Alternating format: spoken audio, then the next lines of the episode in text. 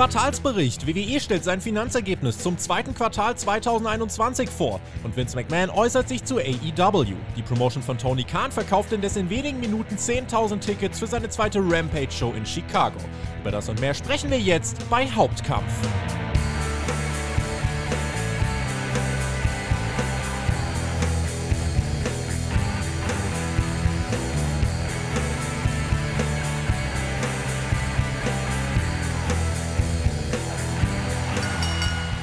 Weiter. Viel Bewegung in der Wrestling-Welt und wir sprechen darüber. Das ist Hauptkampf, euer Wrestling-Talk vom Spotfight Wrestling Podcast, Deutschlands größten Pro-Wrestling-Podcast. Und wie ich es zuletzt des Öfteren gesagt habe, Wrestling lebt. Und der Jens zum Glück auch, der geschätzte Kollege von Wrestling-Infos.de. Deswegen ist er heute wieder hier, denn es geht um den Quartalsbericht von WWE zum zweiten Quartal 2021. Außerdem werden wir im zweiten Teil dieser Ausgabe auch über CM Punk, die Ticketverkäufe für die Rampage-Show in Chicago und eure Fragen sprechen. Ich bin ein Fan unseres, äh, ja, unserer Quartalstradition. Jens, freut mich, dass du da bist.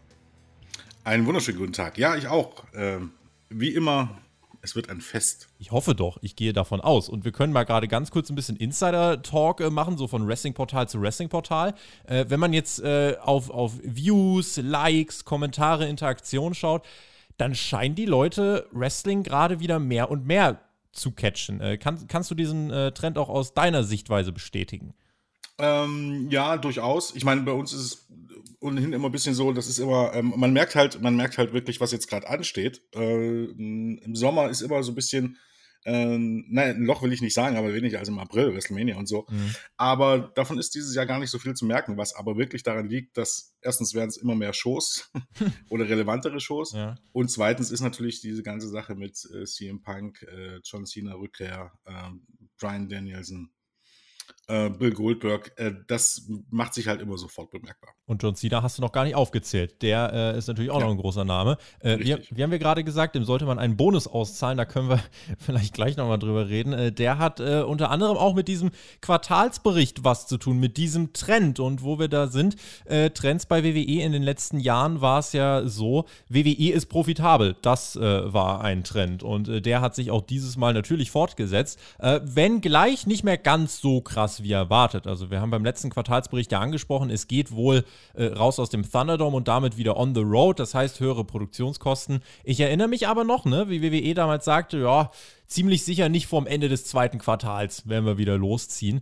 Äh, haben sie es ja doch eher geschafft als erwartet oder sollte man eher sagen, sie haben es schaffen müssen, weil jetzt noch ein paar Wochen im Thunderdome, das äh, wäre wahrscheinlich nicht so äh, fantastisch gewesen.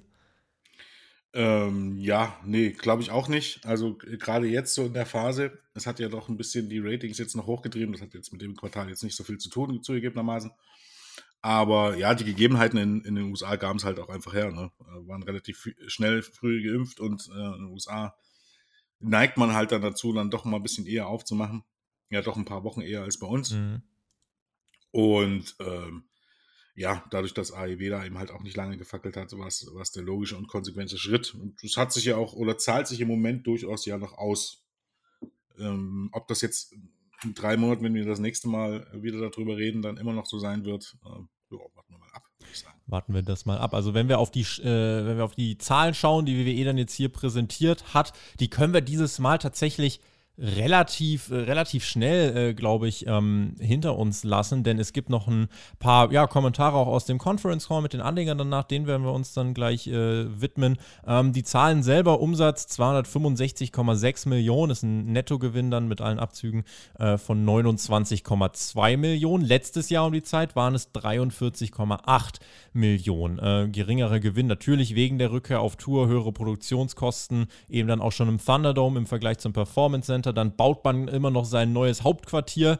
Und ähm, ja, von diesem Umsatz, von diesen 265 Millionen, kommen 234 Millionen aus dem Punkt Media. Auch dieser Trend wird sich selbstverständlich äh, auch in den nächsten Quartalsberichten immer fortsetzen. Und auch an meine Freunde, die immer meinen, ja, wie wichtig doch YouTube ist. Äh, auch hier habe ich nochmal geschaut. Also die Punkte Werbeeinnahmen, Sponsoring und anderes, ja, diese Punkte kommen auf 29 Millionen. YouTube ist ein Bruchteil davon. Lass es nie mal 50 Prozent sein. Wir machen trotzdem 50 Prozent draus. Also 10 Millionen, ja, 10 Millionen Umsatz von YouTube äh, ist auch schon komplett übertrieben. Aber wenn wir das mal annehmen, ja, da bin ich äh, immer noch großzügig, dann sind das gerundet 4% vom Gesamtumsatz. Also wenn mir nochmal jemand sagen möchte, ja, die müssen das doch machen wegen der YouTube-Klicks, äh, nein. Also ich möchte, dass jeder, der Hauptkampf hört, äh, einschreitet, wenn er irgendwo im Internet diese Diskussion äh, sieht.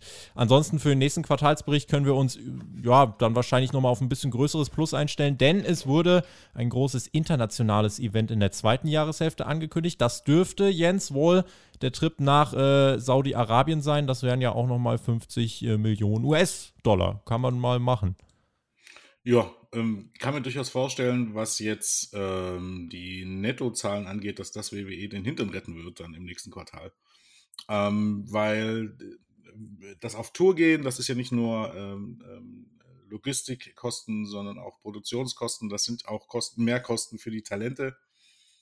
Ähm, heißt äh, durchaus möglich, dass man da eher nicht so, so deutlich mit roten Zahlen rausgeht und ähm, ähm, aber wesentlich höhere Ausgaben hat. Und ich denke einfach, äh, diese 29,2 ähm, Millionen Dollar Nettogewinn im Vergleich zum Vorjahr vor allen Dingen, das ist so, so pralle gar nicht.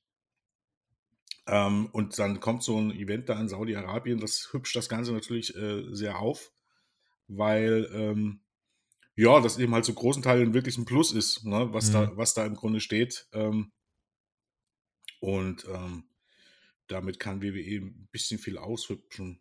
Was du gerade gesagt hast über YouTube, ist ja auch relativ. Ich, irgendwann gab es mal konkrete Zahlen, glaube Das war im sehr, sehr niedrigen, äh, sehr, sehr niedrigen sieben. Ich habe jetzt schon komplett gesponnen und komplett übertrieben. Und ja, selbst das waren nur 4%. Genau. Weil eben halt viele der Klicks aus äh, Indien und so weiter kommen und dort verdient man keinen Cent damit. Ja. Hm. Also das ist wirklich zu vernachlässigen, kann man im Grunde sagen. Also bestenfalls eben halt so, dass man sagen kann, ja, ähm, man lockt damit irgendwie Zuschauer an. Ich würde aber immer noch, da halt eher, eher schreckt man damit Zuschauer ab, ganz einfach, weil es keine Notwendigkeit mehr gibt, sich den Kram irgendwie in kompletter Länge anzuschauen. Und das ist ja eigentlich negativ statt positiv. Aber naja, gut. Inwiefern, äh, vielleicht das noch als Frage, inwiefern bilden sich jetzt hier die Entlassungen ab in diesen Zahlen? Da gab es ja dieses Jahr jetzt schon einige Dutzende. Sieht man das hier irgendwo? Welchen Effekt hatten die? Äh, nö. Also, ähm, also im zweiten Quartal, ähm, die Ausgaben, wo die äh, Gehälter reinfallen, waren im zweiten Quartal 2021 ähm, 43,3 Millionen US-Dollar. Letztes Jahr waren es bei 29 Millionen US-Dollar. Da fällt noch vieles andere rein. Also man sieht jetzt nicht genau, was da alles Gehälter sind. Aber rein in den Zahlen sieht man das überhaupt gar nicht. Also da könnte man sogar denken, die haben mehr Leute eingestellt die haben auch unglaublich viele Leute eingestellt, mhm. muss man auch dazu sagen, aber eben halt ja nicht für so große Summen. Ähm, also bisher sieht man es wirklich, also kein Stück. Also die Zahlen müsste man suchen, selbst in den, in den detaillierten Zahlen äh, findet man da keinen Unterschied. Wenn man, wenn man jetzt überlegt, also ich glaube, einer der größten Superstars, das müsste ja dann Braun Strowman gewesen sein, der zumindest vom finanziellen äh, als Einzeleinheit, sage ich mal, mit seinem Vertrag, der äh, siebenstellig war, äh, siebenstellig dotiert im Jahr, das ist mal einer, äh, bei dem es wirklich ein großer Vertrag war. Ansonsten ist es ja eigentlich nur die, die schiere Summe an Menschen, die man entlassen hat, nicht die ja. Einzelgehälter, die dann einen Effekt äh, hätte ausmachen können, ne? Richtig. Und bei Braun Strowman, wenn die Zahlen stimmen, wären es 300.000 im Vierteljahr. Mhm. Also, ja. Das, das, hätte, das ist schon ein Posten, den man merkt, im Gegensatz zu vielen von den NXT-Leuten und so. Also. Aber ähm, ja, wie gesagt, also, also der Posten, der hier aufgeführt wird, das wird nur der Corporate ausgeführt oder Corporate Ausgaben, da merkt man es gar nicht. Die sind stark angestiegen im Vergleich zum letzten Jahr. Also warum auch immer. Wenn wir mal beobachten, wie sich das dann zum nächsten Quartal weiterentwickeln wird. Ähm, die durchschnittliche Zuschauerzahl, äh, das, das bringt uns auch dann relativ schnell schon zu den Ratings äh, von Raw. Äh, die sank jetzt im zweiten Quartal 2021 um 5% äh, auf 1,751 Millionen. Letztes Jahr waren es 1,838 Millionen. Im selben Zeitraum ist die durchschnittliche Zuschauerzahl auf dem USA Network in der Primetime um 11% gesunken. Also WWE äh, ja, 6% besser quasi als der Senderschnitt. Die durchschnittliche Zuschauerzahl von SmackDown auf Fox ist um 3% gesunken, von 2,099 im Vergleich zu den 2,038 vom letzten Jahr. Und ähm, der, der Primetime-Schnitt äh, bei Fox ist um 13% zurückgegangen. Äh, insofern hier WWE 10% besser. Also was Ratings angeht, hat sich WWE kann man sagen, verhältnismäßig gut gehalten im Vergleich zum Senderschnitt.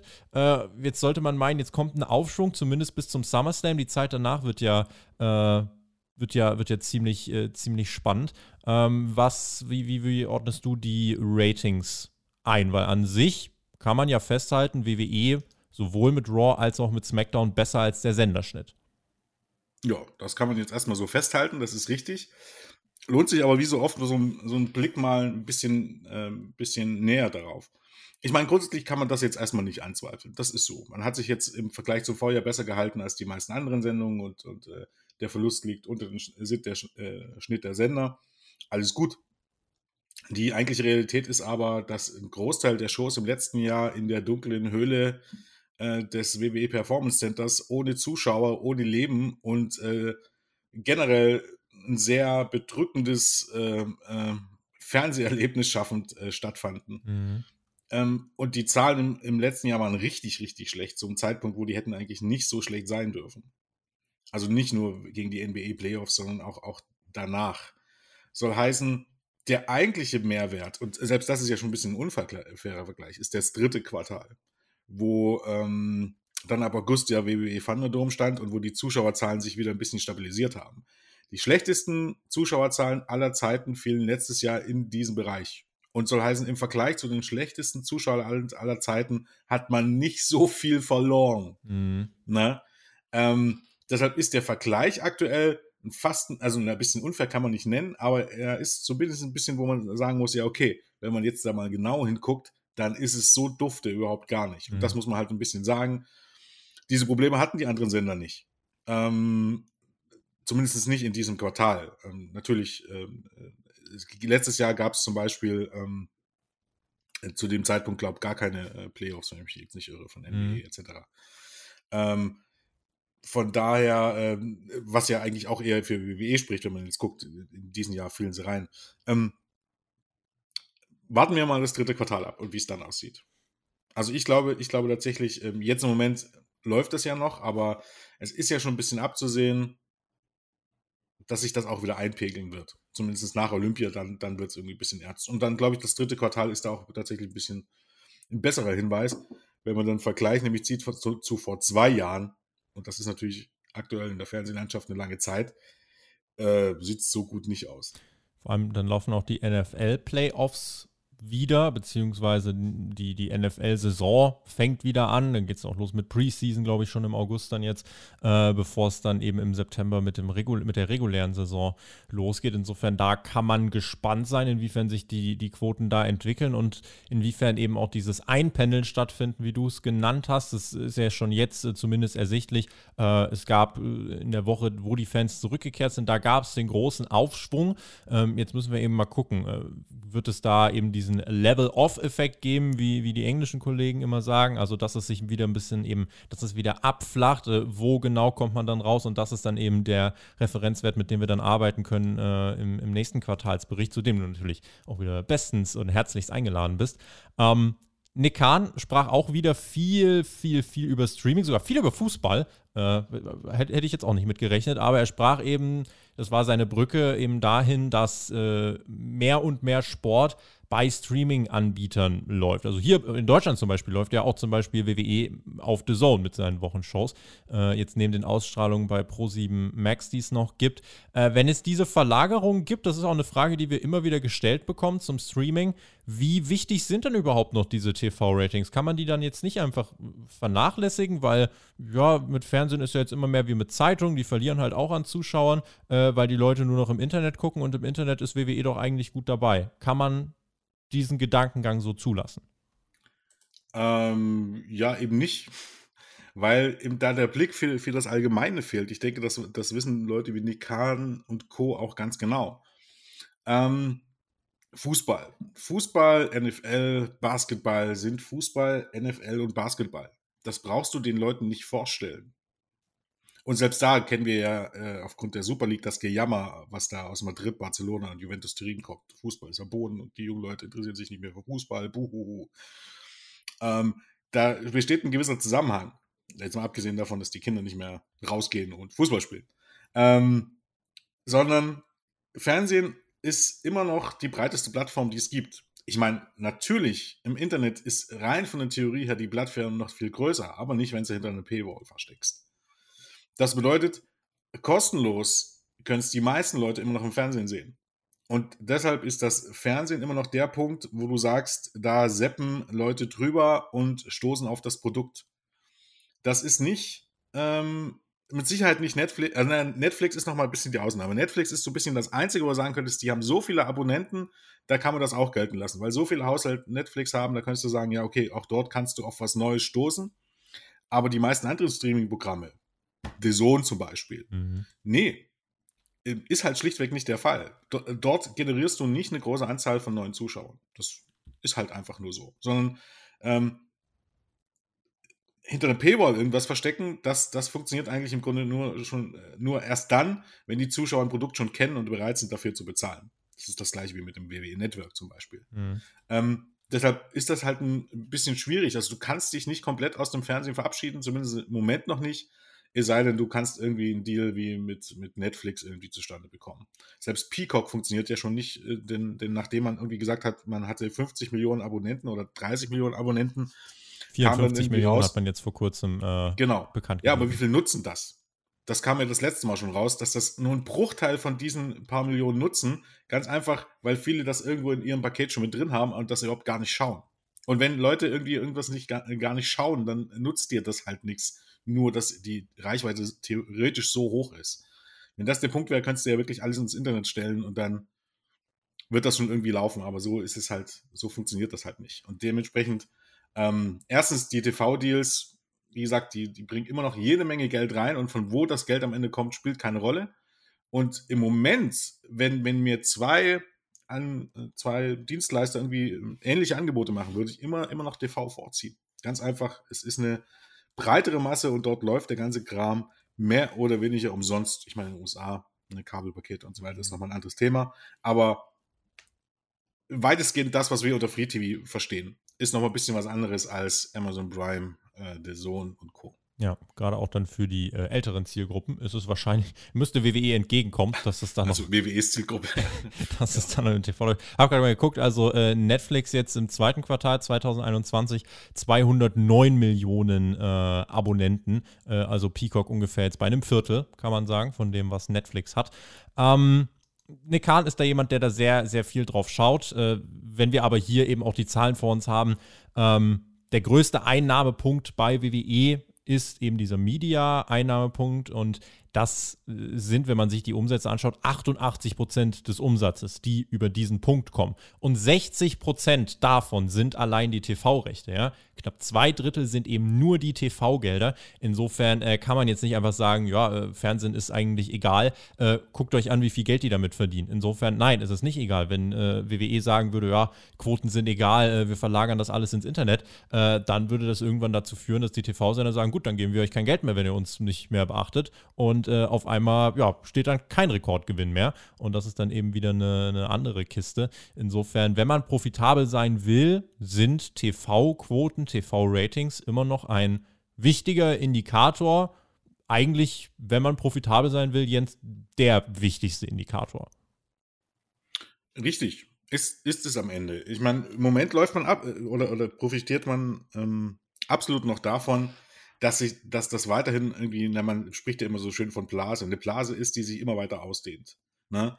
Wo, wo mittlerweile auch so ein bisschen die Relation verloren wird. Ne? Also, das hat man schon bei Peacock im Grunde gesehen, dass da mehr Geld für etwas ausgegeben ist, was, was jetzt rein auf, auf, beim nackten Blick auf die Zahlen, was das überhaupt gar nicht wert ist. Sondern für Content wird sehr viel Geld ausgegeben, das wird immer mehr, weil es immer mehr Dienste werden. Ne? Aber irgendwann werden sich Dienste davon verabschieden. Also rein theoretisch wird das so nicht funktionieren, weil ich glaube, wir kennen das alle irgendwie aus unserer eigenen Erfahrung. Irgendwann überlegst du dir, welchen Dienst bestellst du. Ne? Also ähm, irgendwas wird irgendwann wegfallen. Und dann werden auch Gelder wegfallen. Und du musst dich halt so gut wie möglich präsentieren. Für, für das Hier und Jetzt, und das ist halt das bisschen das Problem bei vielen dieser Unternehmen, ne, auch bei WWE. Für das Hier und Jetzt ist natürlich erstmal wichtig Content, Content, Content. Ne? Und das irgendwie so gut wie möglich verkaufen und nicht unbedingt so dieser lange Blick. Und dieser lange Blick ist aber das, was eigentlich, eine, oder zumindest ich finde, eine Firma im Auge haben sollte. Mhm. Ähm, und das vergessen halt viele. Und deshalb ist auch oft das Programm eben so, wie das Programm ist. Ne? Das bedeutet, es geht jetzt erstmal um jetzt, um jetzt irgendwie möglichst viel zu verkaufen. Ob das jetzt in fünf Jahren immer noch klappt, äh, da machen sich viele irgendwie keine Gedanken drüber.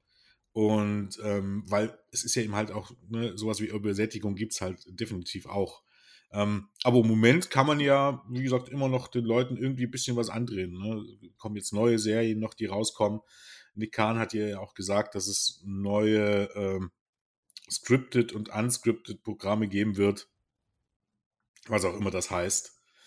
Also irgendwie, irgendwie, irgendwie jemanden leiert man immer noch mehr Content irgendwie ans Knie. Das scheint schon zu funktionieren, ja. Den man von der Marke WWE herauszieht. Also es gibt ja jetzt diese äh, Vince McMahon versus USA-Serie, so, so ungefähr, Ach, äh, wo, wo quasi dann eine, eine ja, scripted Serie erzählt wird, wie Vince McMahon sich damals gegen die äh, bösen, bösen äh, Auflagen gewehrt hat mit seiner Company. Also es soll auch, auch glaube ich, noch eine Vince McMahon-Doku dann auf Netflix kommen. Äh, irgendwann, äh, also hieß es jetzt, glaube ich, mal im Laufe diesen Jahres mhm. oder Ende letzten Jahres, dass das auch noch kommen soll. Also das Ding ist zur Marke WWE, wer glaubt, da ist jetzt schon alles ausproduziert. Ähm, da kannst du noch so viele alte Kamellen wieder hochholen. Äh, die, die kannst du alle noch mal rauf und runter erzählen. Und solange du daraus Content-Stunden basteln kannst, die sich verkaufen lassen, äh, von einem Börsenunternehmen, was äh, ja ganz ordentlich dasteht, was Rekordgewinne erzielt hat jetzt zuletzt, was immer noch jetzt profitabel ist, dann wird es schon jemanden geben, der das kauft, weil gerade die Streamingdienste, die sind ja jetzt auch nicht darauf bedacht, höchst wirtschaftlich zu operieren, sondern geht es darum, wir brauchen mehr und mehr Content für unsere Plattform. Und äh, das ist ein Trend, von dem WWE ja profitiert. Und dann wird sich entscheiden, wie sich das äh, oder wie sich das im Grunde ähm, ja, wer sich das anschaut, wie viele Leute sich das anschauen, das ja. kommt halt ein bisschen dazu. Ich bezweifle irgendwie, dass, also für mein Dafürhalten, ne, diese, diese Serie äh, Vince McMahon gegen die USA oder USA gegen Vince McMahon ist absolut wertlos. Also äh, es ist, es ist ja jetzt kein Biopic oder irgendwas anderes, weil es eine sehr einseitige Sicht der Dinge ist, bei einem sehr komplexen Thema, bei dem Vince McMahon wenn man wirklich neutral darüber berichtet, sehr schlecht wegkommen würde. Mhm. Das ist nämlich, das, das, das, Ganze war nämlich kein, also wir wollen es nicht abschreiben, aber kein Fall, wo er sagen konnte, Vince McMahon war gewonnen, ne? Sondern da gibt es so Geschichten wie, äh, da wurde ein Mitarbeiter erfasst, wie er Beweise vernichtet hat, auf, auf frischer Tat. Aber die Beweise waren weg, deshalb konnte man Vince McMahon nicht anhaften. Das verbucht man jetzt, muss man jetzt irgendwie als Sieg verbuchen. Also soll heißen, das ist ja nun mal eine Dokumentation, die, die als Biopic oder so überhaupt keinen Wert hat. Das ist eine einseitige Sicht der Dinge von jemandem, der sich gern, also, also die Geschichte, also darüber eine, eine Serie zu machen, meine Fresse, da weißt du aber auch, wie weit es vom Ego her ist und auch wie weit man entrückt von der Realität am Ende ist. Wenn man dann glaubt, dass das irgendwie Serienmaterial ist, wo man sich gut präsentieren kann. Und was anderes ist es ja nicht. Ich weiß nicht, ob das Erfolg haben wird. Ich habe irgendwie ehrlich meine Zweifel. Aber ja, erstmal wird man es verkaufen können, sag ich mal. Nick Kahn hob hervor, dass man bei den ersten Live-Events vor Zuschauern die Ticketverkäufe und Merchandise-Absätze im Vergleich zu den letzten Shows in den jeweiligen Märkten deutlich steigern konnte. Die Zuschauerzahl des, äh, der, der letzten Pay-Per-Views waren auch äh, ja, gestiegen. Also Backlash Pay-Per-View auf Peacock 26% mehr, Hell in a Cell 25% mehr, Money in the Bank dann 46% mehr. Ähm, also die Rückkehr der Fans hat WWE, finde ich, im Voraus schon gut aufgebaut und verkauft. Ähm, die Streaming-Zahlen auf Peacock, das ist halt jetzt immer so die Sache. Ähm, ja, die, die, also die Streaming-Zahlen bei Peacock sind größer als beim Network, aber es gibt halt keine absoluten Zahlen, sondern halt nur diese Prozente. Das weiß nicht, was kann man daraus schließen? Haben vorher 500.000 Leute den Pay-Per-View geschaut und jetzt sind es 800.000? Äh, oder warum, warum sagt man hier keine absoluten Zahlen? Weil absolute Zahlen wahrscheinlich nicht so beeindruckend klingen wäre meine Theorie. Man weiß es nicht, aber man, man dort, dort, wo an den Zahlen immer ein bisschen gedreht und geschoben wird oder man keine absoluten Zahlen nennt oder sich, sich die Art und Weise, wie man auf Zahlen guckt, auch immer verändert von Quartalsbericht zu Quartalsbericht, ist meistens Zeichen dafür, dass das nicht unbedingt gut ist. Mhm. Oder was heißt, dass das nicht uneingeschränkt gut ist. Und auch hier muss man ja dazu sagen, 26%, 26 höher bei, das WWE Network hatte 1,5 Millionen Abonnenten weltweit. Was hattest du gesagt bei Peacock? 33 Millionen oder wie viel waren es? Peacock 54 Millionen. 54 Millionen. Das kann sich ja jetzt jeder ausrechnen, ob 26% und 25% höher äh, wirklich, wirklich so viel mehr sind, dass man sagen könnte, all das, was WWE im Grunde vorher angekündigt hat, äh, ähm, entspreche der Wahrheit. Ne? Es sind viele mehr äh, ne, äh, Eyeballs auf unserem Produkt oder so. Na, so viel mehr sind es offensichtlich nicht. Und das ist nur die USA, das muss man auch dazu sagen. Mhm. Das ist nur die USA. Ähm, also hier geht es ja darum, wie, wie viele Zuschauer das in den USA mehr sind. Also das soll heißen, das ist ein Sprung von einer Million auf 50 Millionen. Und wir sprechen aber von 26 Prozent mehr Zuschauern oder für Cell 25 Prozent mehr Zuschauer. Money in the Bank war mehr. Auch das ist ein interessanter Blick, wie, wie, man im Grunde, wie das eine Zahl ist. Und wenn man auf die Zahl schaut, ist es aber ein bisschen ein Unterschied. Money in the Bank war letztes Jahr der Pay-Per-View, auch der erste Pay-Per-View nach, nach Mania, der relativ schnell danach kam. Ne? Auch in diesen relativ bedrückenden ähm, ähm, Performance Center. Ne? Und dieses Jahr war es die erste Show wieder vor Zuschauern oder die erste große Show wieder vor Zuschauern. Mhm. Ne? Wo so ein bisschen der Unterschied ist, also wo, wo dieser Vergleich, wenn man den von Jahr zu Jahr sinkt, ein bisschen hinkt. Ne? Bei Hell in a Cell und Backlash ist, war es immer noch so, na gut, letztes Jahr im Performance Center, dieses Jahr im Thunderdome, also aber ohne Zuschauer. Der Unterschied zwischen Money in the Bank zum Vorjahr war schon ein bisschen, war schon ein bisschen größer. Also beeindruckend sind die Zahlen jetzt nicht und bei Weitem nicht das, irgendwie, was man eigentlich dann vor drei Monaten noch versprochen hat. More Eyeballs. Ja, so viele waren es nicht. Wahrscheinlich, wenn wir jetzt mal überlegen, also internationale Zuschauer, da, die exakten Network-Zahlen müsste man nochmal schauen. Äh, vorher war es ja ungefähr so, dass äh, schon 75 Prozent äh, USA-Abonnenten waren und äh, die anderen mhm. 25 Prozent internationale Abonnenten. Das waren dann irgendwie 300, 400.000 oder so. Äh, nehmen wir die irgendwie mal mit rein und sagen, vorher haben dann eben alle Network-Abonnenten diesen, diesen Pay-Per-View geschaut. Äh, ich werde jetzt einmal live für die Prozente ausrechnen. Angenommen, wir sagen, 900.000 haben den, äh, haben, haben Money in the Bank geschaut letztes Jahr. So, und dann sagen wir mal, jetzt sind es 46 Prozent mehr. 46 Prozent von äh, 900.000, das wären nochmal 414.000. Das heißt, da wäre man bei 1,31 Millionen. Und ich glaube, hm. diese Zahl im Vergleich mit, wir erreichen so viele Quadrilliarden Augen auf dieser Erde und so viele Stunden äh, werden unsere Inhalte konsumiert und dann kommst du mit ja, 1,3 Millionen haben, unsere, haben unser Event geschaut auf einer Plattform, die 54 Millionen Leute erreichen könnte. Ja. Wahrscheinlich lässt man es deswegen bleiben. Richtig. Und da, da musst du auch überlegen, von 50 Millionen, die das hätten kostenlos schauen können, ein Pay-Per-View, etwas, was früher 50 Dollar gekostet hat zum Bestellen. Hm. Naja, das ist eher. Na, ich, ich, äh, würde mal sagen, ist es eher schlecht als, als irgendwie gut. Es wäre ja noch mal ein bisschen was anderes gewesen, als wenn, wenn das so ein Deal gewesen wäre wie mit UFC und ESPN, dass er hätte sagen können, du brauchst jetzt ESPN Plus, um die, die Pay-Per-Views zu bestellen. Ja. Na? Da kannst du sagen, ja, das ist ja beeindruckend, wenn, wenn jetzt sogar mehr Leute darüber gucken als über das WWE Network. Ne? Also wenn mehr Leute bereit sind zu bezahlen. Das ist ja nicht der Fall. 50 Millionen konnten das, hätten das kostenlos sehen können. Und trotzdem haben es nur so und so viele Leute mehr geschaut. Hm. Sollte, man sollte dazu sagen, also Peacock äh, hat, also es gibt diese Modelle von Peacock, die 4,99 kosten, dann gibt es die, die 9,99 kosten. Es gibt aber auch in vielen, du hast vorhin schon die Kabel-TV-Pakete angesprochen, in vielen Kabel-TV-Paketen ist der Peacock-Anbieter zum Beispiel auch kostenlos mit drin. Also die müssen tatsächlich nichts dazu zahlen und haben die Möglichkeit, das zu schauen. Äh, insofern, also es sind in jedem Fall, das kann man sagen, weniger Geld, was man bezahlen müsste, als für einen Pay-Per-View, der irgendwie 50 Dollar kostet. Ja, Richtig. Eben. Und es ist ja, also, ne, also bei WWE ist ja davon ausgegangen, ich meine, das ist ja die eine Sache zu sagen, ich verkaufe jetzt mein Produkt an irgendeinen Anbieter und wie der Anbieter jetzt äh, seine Abonnenten generiert, das ist uns ja vollkommen egal. Ne? Das wäre eine Herangehensweise gewesen, die wäre okay gewesen. Da hätte ich von WWE gesagt, ja, komm, kann denen egal sein. Wenn die so viel Geld bekommen und Peacock das Geld bezahlt, geschenkt. Mhm. WWE ist ja aber so rangegangen, das ist jetzt ein Deal, den wir abschließen, der der nicht nur haben wir die garantierte Summe, sondern bei Peacock gibt es so viele Abonnenten, die gibt es da schon, ne? Dass uns so viele Leute sehen werden, dass das wieder äh, uns sich wieder auf die TV-Ratings auswirkt. Das war der, das war der Tenor, de, den man da gebraucht hat. Ne? Mhm. Mehr Leute werden unsere Shows sehen als jemals zuvor und das ist eine super Sache. Ja, und das ist halt schlichtweg einfach nicht der Fall gewesen. Ne? Weil von den Abonnenten, die Peacock schon hatte, ne, oder von denen, die jetzt dazugekommen waren. Wie gesagt, als wir den Deal abgeschlossen haben, waren es irgendwie 34 Millionen. Das heißt, 16 Millionen sind da irgendwie jetzt dazugekommen. Solange gibt es den Dienst noch nicht. Und wie gesagt, nicht alle bezahlen da unbedingt das Geld dafür. Ja, selbst von denen äh, sind jetzt nicht so viele, also können nicht so viele irgendwie WWE-Fans sein, sage ich mal, äh, weil so viele haben es gar nicht geschaut. Ne? Selbst wenn du jetzt sagen würdest, jeder einzelne, ähm, jede einzelne Person, die jetzt Money in the Bank geschaut hat, wie du es jetzt gerade zusammengerechnet hattest, äh, rechnen wir hoch, sagen wir mal 1,5 Millionen.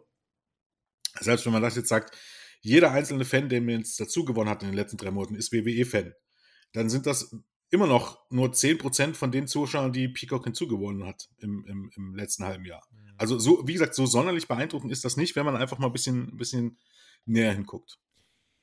Außerdem gab es im Conference Call noch eine Frage von einem Investor. Und ich habe mir gedacht, endlich mal jemand, der, der, das, so, der das so sagt. Äh, und zwar ähm, gab es eine Frage an den äh, lieben werten Mr. McMahon. Was halten Sie eigentlich von den Entwicklungen bei AEW. Wie sehen Sie die Promotion und die aktuellen Investitionen in das Roster von AEW? Dazu kommt, dass äh, die Shows immer mehr an Zuschauern gewinnen und in der Hauptzielgruppe bei den Ratings immer besser werden und näher äh, und mehr aufschließen an die WWE-Produkte. Äh, nehmen Sie das als Konkurrenz wahr, Jens? Das war die Frage. Bevor wir uns die Antwort anhören, Endlich fragt mal jemand was Richtiges bei diesem Conference Call.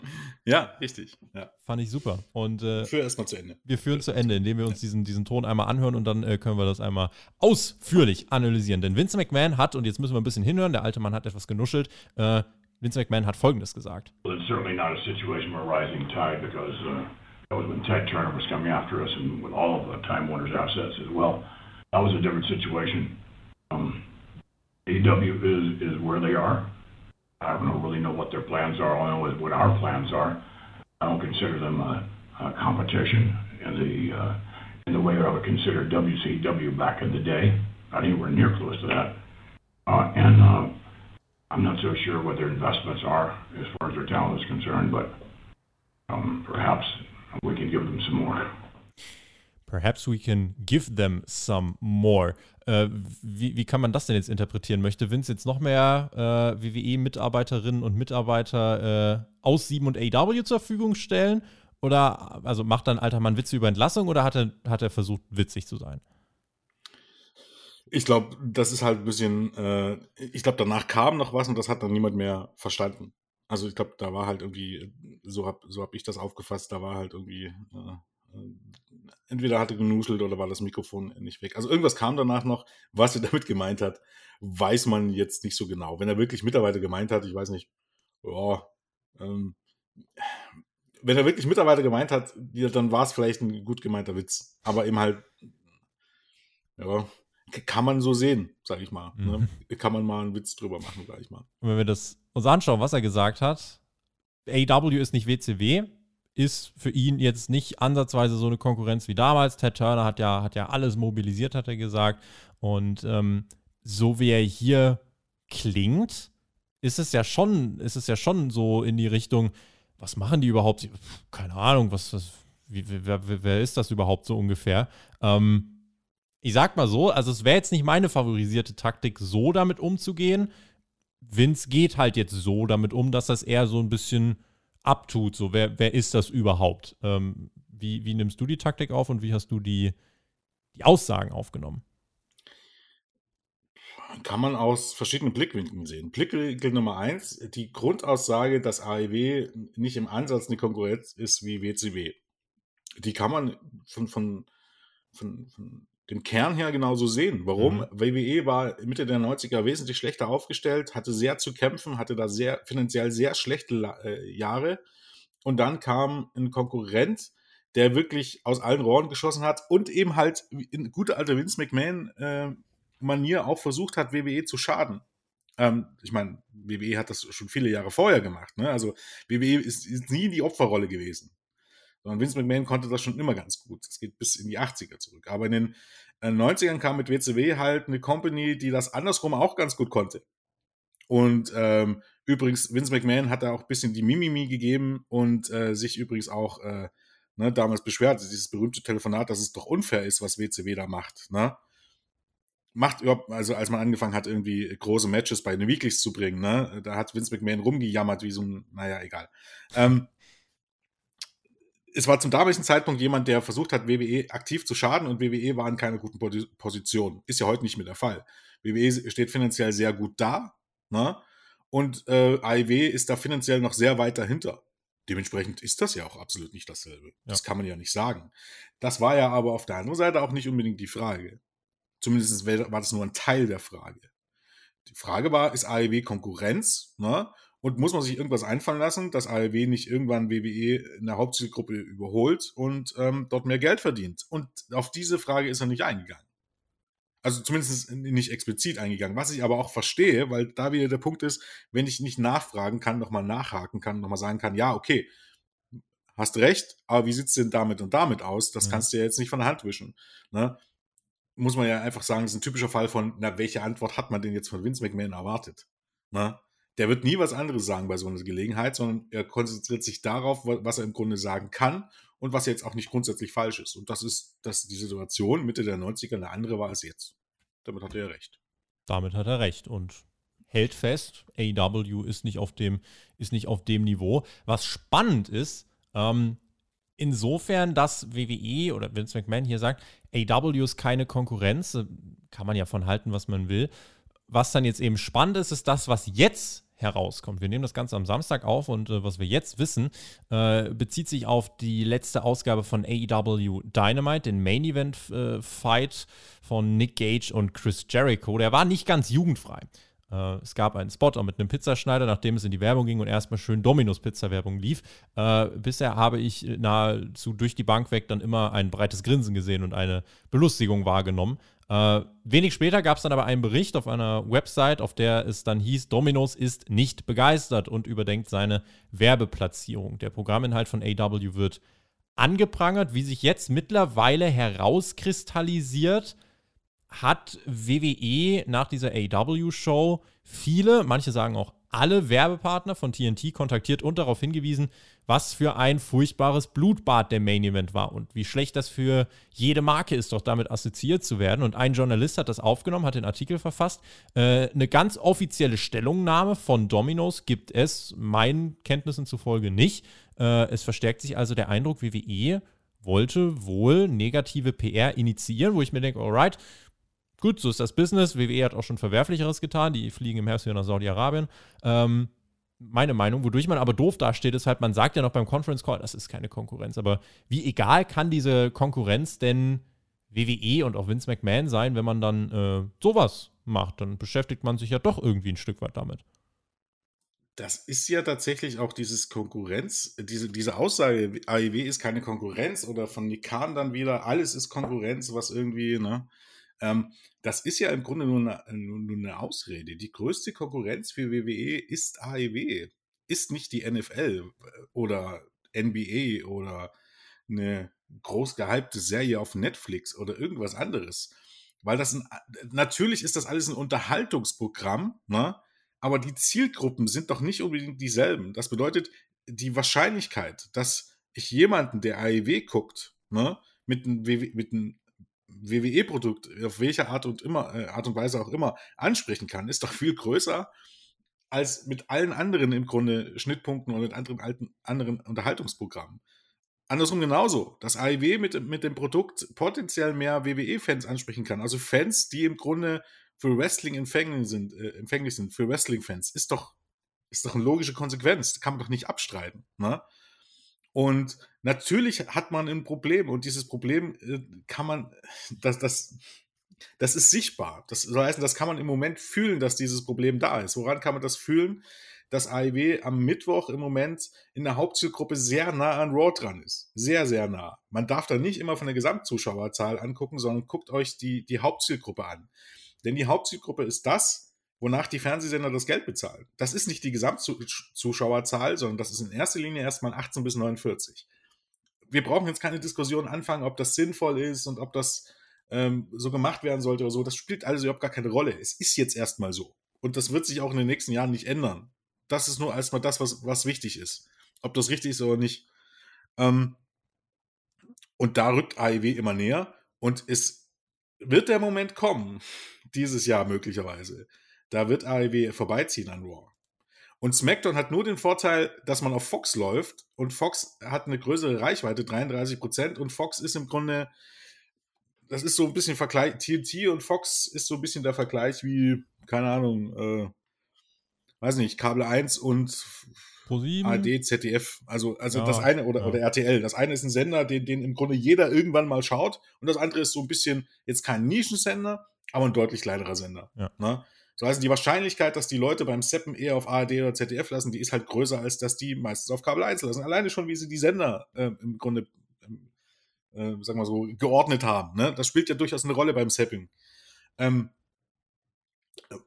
da, das, das rettet SmackDown den Hintern im Grunde, dass man nicht auch da irgendwie äh, wesentlich näher an, an AEW dran ist. Und dementsprechend ähm, wird es eben halt, äh, ich glaube, dieses Jahr noch zu dem Punkt kommen, wo äh, man deutlich näher rückt. Und das mit dem Pizza, ähm, mit, diesem, mit diesem Pizza, ähm, das war ein bisschen unprofessionell, also wer, wer auch immer das zusammengeschnitten hat, äh, oder blödes Timing, ne? Aber das Lustige ist ja, das hast du mitbekommen mit, mit Blue Ribbon. Mhm. Dass sie gesagt haben, oh, also wir nehmen's. Ja, genau. Äh, Dass es so sofort eine andere große Kette kam, die im Grunde gesagt hat, ja, ne, dann, dann machen wir das. Wenn die abspringen, machen wir das. Die haben mittlerweile bei der äh, Twitter-Bio 21 plus stehen. Weißt du? Von wegen äh, nur für Erwachsene geeignet. Also, natürlich ist der Main-Event, das ist nicht für jedermanns Sache. Ich glaube, sowas, also, in- es ging ja schon in, nur wirklich in die, in die Richtung Deathmatch. Das war jetzt kein Hardcore-Match mehr, sondern das Nee. war ja wirklich nur eher schon ein Deathmatch. Das gibt's im, im nationalen TV äh, so nicht mal. Also ich wüsste nicht, ECW war vielleicht das letzte Mal, vielleicht ein WCW irgendwann mal. Mhm. Äh, aber lange her auf jeden Fall, dass es sowas in der Form gab. Es gibt auch dafür ein Publikum und man muss das ja jetzt nicht unbedingt mögen, aber man muss halt auch sehen, das lief irgendwo, naja, gegen 21.30 Uhr irgendwie und da läuft in den USA ganz andere Sachen. Brauchen wir bloß wieder zu, zu irgendwelchen äh, Serien kommen, wo ähm, Horrorserien kommen oder so, ne, Walking Dead oder so, da werden gerne mal Leute ausgeweitet. Interessiert doch im Grunde auch niemanden im, im US-Fernsehen. Da fragt ja auch niemanden, was da für brutales Zeug gezeigt wird. Nur weil man Wrestling aus irgendeinem Grund mit WWE assoziiert und assoziiert, dass WWE ja kinderfreundlich ist, darf man das, also das ist halt eine falsche Herangehensweise. Wrestling ist nicht kinderfreundlich, ne? Und WWE ist nicht Wrestling. Und wenn es okay ist, dass, irgendwie, dass in irgendwelchen anderen Serien ähm, äh, brutale Dinge gezeigt werden, dann verstehe ich nicht, wo die Diskussion jetzt genau hier bei AEW ist. Und das ist halt aber heutzutage relativ typisch, dass da irgendjemand hingeht und, und wenn das jetzt irgendwelche Fans oder so gewesen wären und so Domino sagt, hier, guck mal, was da läuft. Das ist halt typisch. Ja. Und ähm, das ist halt unsere heutige Zeit. Und wenn das WWE-Fans oder keine Ahnung, äh, äh, dieses White Knighting ist oder, oder wie du es auch nennst, das wirst du immer haben. Das darfst du aber auch nicht überbewerten. Das muss man halt immer so sagen. Also von daher, ja. Ich fand es halt lustig, dass da mit Blue Ribbon sofort jemand anders kam. Und das fand ich, fand ich halt an sich die richtige Reaktion. Ne? Das immer, ja, mag sein, dass du damit irgendjemand abgeschreckt hast, aber es wird vielleicht auch welche geben, die auf den Zug gerne aufspringen. Zumal es ja auch heißt, Tony Khan hat sich das Go von TNT geholt, dass er das zeigen darf. Insofern, ähm, ja, also AEW steht da jetzt nicht vor dem Untergang. Wir werden zu dem Thema auch äh, nochmal zahlreiche Fragen haben, auf die wir gleich zu sprechen kommen. Wollen aber in dieser Sekunde erstmal äh, nochmal, weil wir jetzt bei AEW sind, äh, auch nochmal über das Offensichtliche reden, was jetzt gerade das ganz heiße Thema ist. Ähm, in vier Wochen hat man jetzt einiges an Momentum aufgenommen. Äh, ich möchte mit dir sprechen einmal über den gecancelten All-Out-Main-Event. Ich möchte mit dir sprechen über CM Punk und das United Center. Äh, wie man hört, ist bei WWE jetzt keiner erbost, auch bei Daniel Bryan. Äh, da wollte man den Wechsel jetzt zu AEW verhindern, aber angeblich ist da jetzt keiner wirklich sauer. Äh, gerade mit Punk hat man da jetzt nicht die rosigsten Erfahrungen gemacht. Die Punk-Rückkehr ist ein offenes Geheimnis. AEW hat kurzerhand dafür einfach mal das United Center in Chicago für Rampage klar gemacht. Da passen 23.500 Fans rein, bei einem Wrestling-Setup wohl um die 15.000. Und die große Fro äh, Frage war, puh, kann das klappen? So relativ kurzfristig, so drei Wochen jetzt vorher kann man das einfach mal machen. Äh, für eine Stunde TV vor allem an einem Freitagabend, so eine riesige Halle und ohne, ohne was Offizielles zu bestätigen. Nun, gestern am Freitag lief der Vorverkauf an. Wenn ihr uns auf Patreon hört, hört ihr Hauptkampf schon am Samstag. Äh, am Freitag lief der Vorverkauf an und innerhalb weniger Minuten waren über 10.000 Tickets verkauft. Die, äh, die, Gesamtkapazität wird sich am Ende wohl auf 14.000 bis 15.000 Plätze belaufen. Einige tausend Plätze wird man dann erst am Montag anbieten, aber fast alles, was im Voraus zu ergattern war, ist jetzt ja, prompt weg gewesen. Ich bin ehrlich, ich habe das für ein Risiko gehalten von AEW und habe mir gedacht, hm, ihr habt nichts offiziell bestätigt und hofft, dass allein das Gerücht um CM Punk so ein großes Ding voll macht. Da bin ich mir nicht sicher. Ich äh, muss sagen, da habe ich mich getäuscht. Ja, das Gerücht um CM Punk genügt, um über 10.000 Tickets zu verkaufen und eine richtig dicke Arena voll zu machen. Ähm, das ist äh, die, die große Erkenntnis, die man hieraus ziehen kann.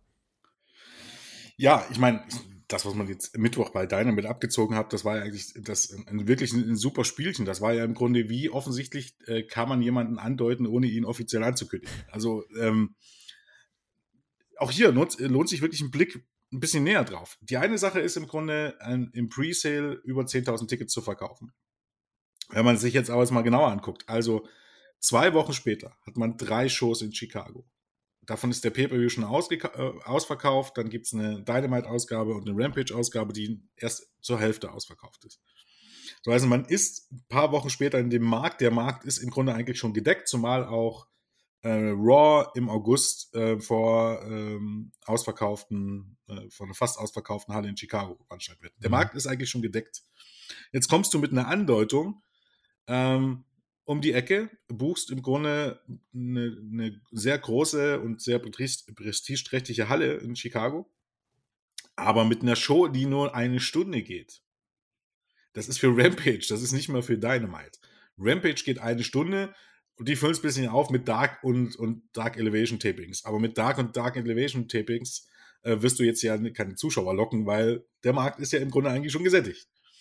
Und da, dann eben doch 10.000 Zuschauer mit einer Andeutung zu verkaufen, äh, 10.000 Tickets mit einer Andeutung zu, äh, zu verkaufen im Pre-Sale. Das heißt, der offizielle Verkaufsstart ist erst Montag. Mhm. Ist eben halt schon ziemlich beeindruckend. Und das zeigt vor allen Dingen eines, dass CM Punk ein Draw ist wenn man jetzt Catcheres sein sollte, sogar ein größerer Tor, äh, Tor, als John Cena. Aber das ist jetzt ein bisschen unfair, weil das ist in Chicago, das ist nochmal seine Heimatstadt. Ne? Wenn man das irgendwo anders gemacht hätte, wäre es wahrscheinlich nicht so deutlich gewesen. Aber ähm, äh, man hat im, also im Grunde kann man sagen, mit, einer einzigen Show, zumindest in Chicago, hat man eigentlich schon mal alle Kritiker zum Schweigen gebracht, äh, die behaupten, CM Punk sei kein Draw und er sei, sei heutzutage kein Star mehr oder irgendwas anderes die hatten, die werden, die werden nicht schweigen. Das ist ja heutzutage nun mal so. Ne? Äh, die Leute, die größten Kritiker in Anführungsstrichen, ähm, sind meistens die, die sich nicht mit gewissen Dingen beschäftigen. Ne? Und die, wenn, wenn, wenn ihre Punkte widerlegt werden, einfach, äh, wie sagt man heute so, so schön, den, den Torpfosten, sage ich mal, verrücken. Ne? Mhm. Oder das, das äh, ist, äh, wird immer so bleiben. Aber es war, ist beeindruckend. Und ich gehe mal stark davon aus, dass man hier vielleicht sogar mehr als 3000, 14.000 Tickets verkaufen kann. Je näher das rückt, je nachdem, was man für Rampage ankündigt auch noch und äh, je nachdem, wie viel dann am Montag weggehen, wenn dann der eigentliche Vorverkauf startet. Die Andeutung kam von Darby Allen, der äh, gesagt hat, er erwartet den Best in the World, denn der müsste sich hier bei AEW beweisen. Also wie du gesagt hast, man hat eine ganz klare Anspielung gemacht und äh, jetzt kommt man auch um CM Punk nicht mehr rum. Also wenn du den jetzt nicht lieferst, dann musst du dir berechtigt eigentlich anhören, was seid ihr eigentlich für, äh, für Dovis, so ungefähr, nur mit ein paar äh, ausfallenderen Beleidigungen. Ähm, Jetzt haben wir theoretisch dann Punk, Darby Allen. Äh, sofort natürlich die Frage, die sich da rumwebt, äh, äh, sollte das direkt bei Rampage stattfinden? Ist das ein Match für All Out? Ähm, und vor allem müsste Punk nicht sein erstes Match dann eigentlich gegen Darby Allen gewinnen? Und ist das nicht zum Beispiel genau das, was, mit, was WWE mit Goldberg macht? Oder inwiefern ist das äh, differenzierter hier einzuordnen? Naja, also ich, das, das kann jetzt an mir liegen, vielleicht irre ich mich auch. Ich sehe jetzt noch nicht, dass, dass bei Rampage irgendwie ein Match zwischen CM Punk und Darby Allen kommt. Also das sehe ich gar nicht und ich sehe es noch nicht mal für All Out. für mich war die Pro, Promo eher so, ich wäre an dem Tag dort sein, ne?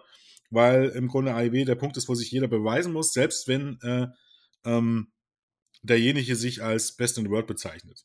Das ist für mich noch nicht zwangsläufig eine Bestätigung eines Matches der beiden würde Sinn machen aufgrund der Promo. Denke aber erstmal bei All Out. Ich glaube nicht, dass es ähm, wirklich bei dem ähm, bei Rampage da irgendwie ein Match zwischen den beiden geben wird. Und ansonsten ähm, kommt es ja immer auf die Konstellation an. Natürlich gibt es sowas wie, wie ähm, ähm, ähm, ist es eine, eine, Ähnlichkeit wie mit Goldberg. Es gibt aber einen Unterschied. Äh, erstens, offensichtlich 15, circa fast 15 Jahre Altersunterschied. Mhm. Und ähm, wie man das generell einsetzt. Wenn jetzt CM Punk alle halben Jahre kommen würde und ähm, ähm, ein Main Event Platz einnimmt und junge Stars besiegt oder dann im Main Event äh, ein Titelmatch nach dem anderen bekommt, dann wäre das ein Problem. Dann hätten wir das gleich wie mit Goldberg. Aber das im Vorhinein schon zu vermuten, aufgrund einer Ansetzung, die er vielleicht gewinnen wird, finde ich ein bisschen anmaßend.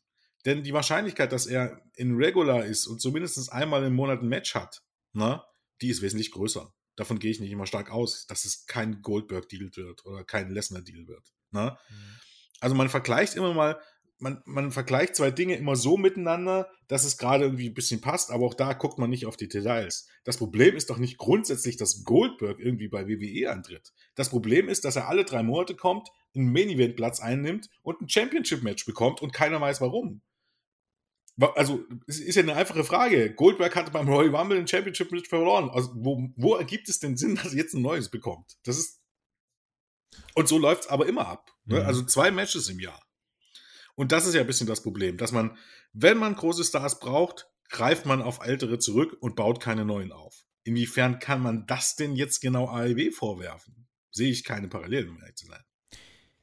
Eine Frage, die von Sascha Vogel kam, wir sind jetzt fast schon so ein bisschen im Fragenteil und verbinden damit noch so ein bisschen was. Äh, er hat geschrieben, mir kommt es langsam so vor, dass AW seine eigenen Stars ein bisschen, außer ein paar wenige, vergisst. Ist das einfach nur im Moment mein Gefühl oder wie seht ihr das? Da reiht sich direkt die Sorge von anderen mit ein, die schreiben, oh, Hangman gegen Kenny findet ja jetzt wirklich nicht bei All Out statt. Das wäre eigentlich der äh, perfekte Moment gewesen. Ist der Hangman-Push jetzt beendet, äh, weil Omega erstmal gegen Punk, Brian und so weiter, weil er erstmal gegen andere andere antreten soll. Äh, ordnet man jetzt den Hangman dann hinten ein? Wird der Hangman jetzt fallen gelassen?